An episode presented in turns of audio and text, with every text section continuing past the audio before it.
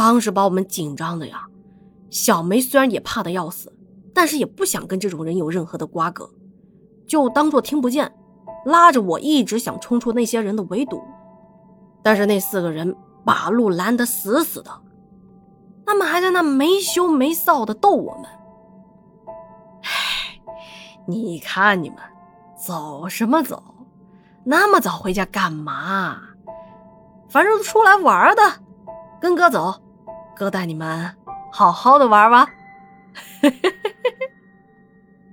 这时，走在一旁的小张看不过眼了，要那四个人让开。但是，这些人敢在这做这种事情，分明就是打算好了不让我们走的。那个叫刘哥的直接走到小张的面前。用手戳着小张的胸口，有你什么事儿？你不要多管闲事儿。而这时候，他的另外一个同伴下了车，直接就抓住了小梅的手，把她往摩托车上拉。说真的，当时真的怕的要死。但是我知道，如果小梅被他们带走了，后果不堪设想。在那个时刻。我也想不了太多了，我只是知道不能让他们带走小梅。于是我死死的拽住小梅的另外一只手。但是我一个女生哪有什么力气啊？旁边的小张想冲过来救小梅，可是他太文弱了，也被那个刘哥一拳打在肚子上，半天起不来。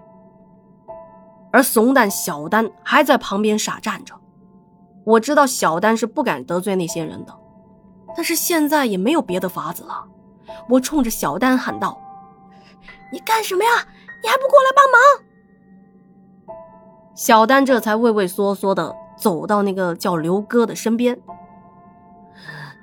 刘哥，都是我同学，能不能看在我的面子上，这事儿就算了吧，让他们走吧。你在我这有什么面子？不就是带他出去玩玩吗？别紧张，不会有什么事的啊。而这时，由于我一直不撒手，另外一个小混混一脚把我踹在地上，我一吃痛，手一松，那个叫刘哥的就把不断挣扎的小梅拦腰抱起，就要往摩托车上放。要知道，男女的力量是悬殊的，一个没成年的女初中生。在那些男人的手里，就跟一只小蚂蚁一样，毫无反抗之力。小梅不断的挣扎，一边叫：“啊，放我下来，放我下来！”见挣扎无济于事，走投无路之下，就朝那个叫刘哥的脸上啐了一口唾沫。就是这口唾沫，直接把那个叫刘哥的惹到了。他可能觉得被女人吐口水了，在小弟还有我们的面前很没面子。对着小梅的脸上就是一巴掌，说说贱货，给脸不要脸！一巴掌不解恨，又连扇了小梅好几个巴掌。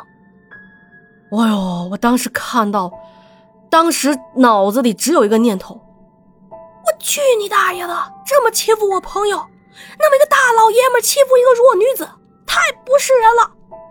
我叫着喊着，我跟你们拼了！就朝那个刘哥扑了过去，一口咬住了他的手。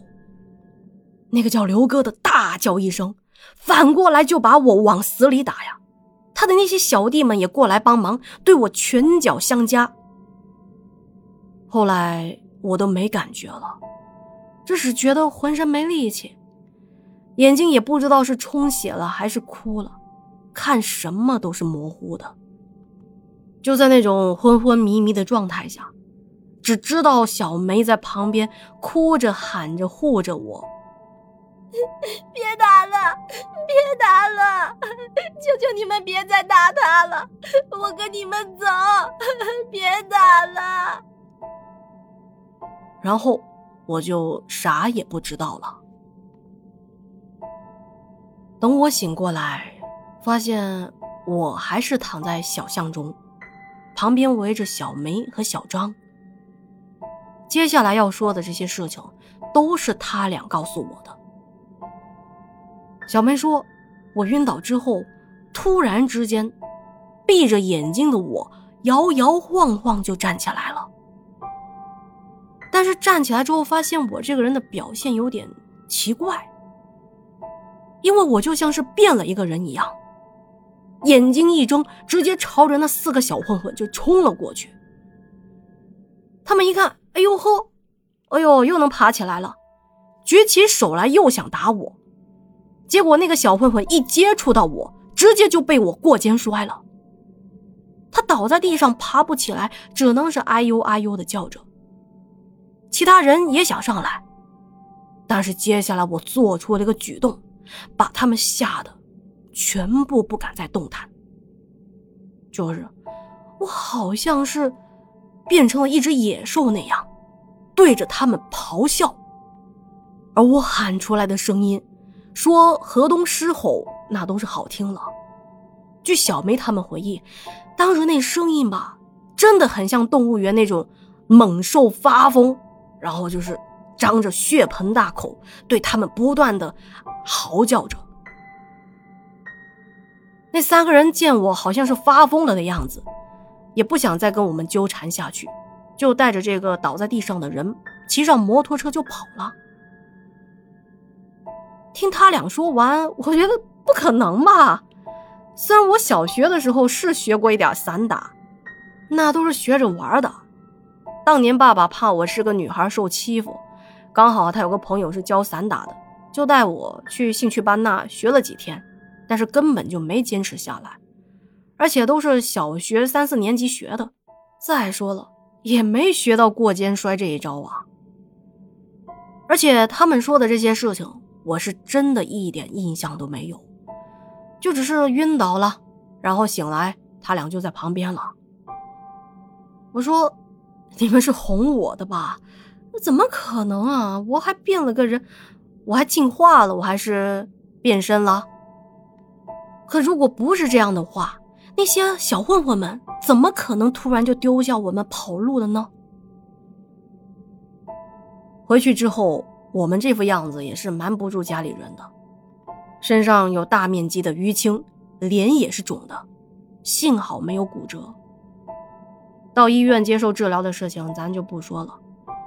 我们身上的伤迟早都会恢复，但是心理上的伤，可能要用一辈子的时间才能够慢慢的疗愈了。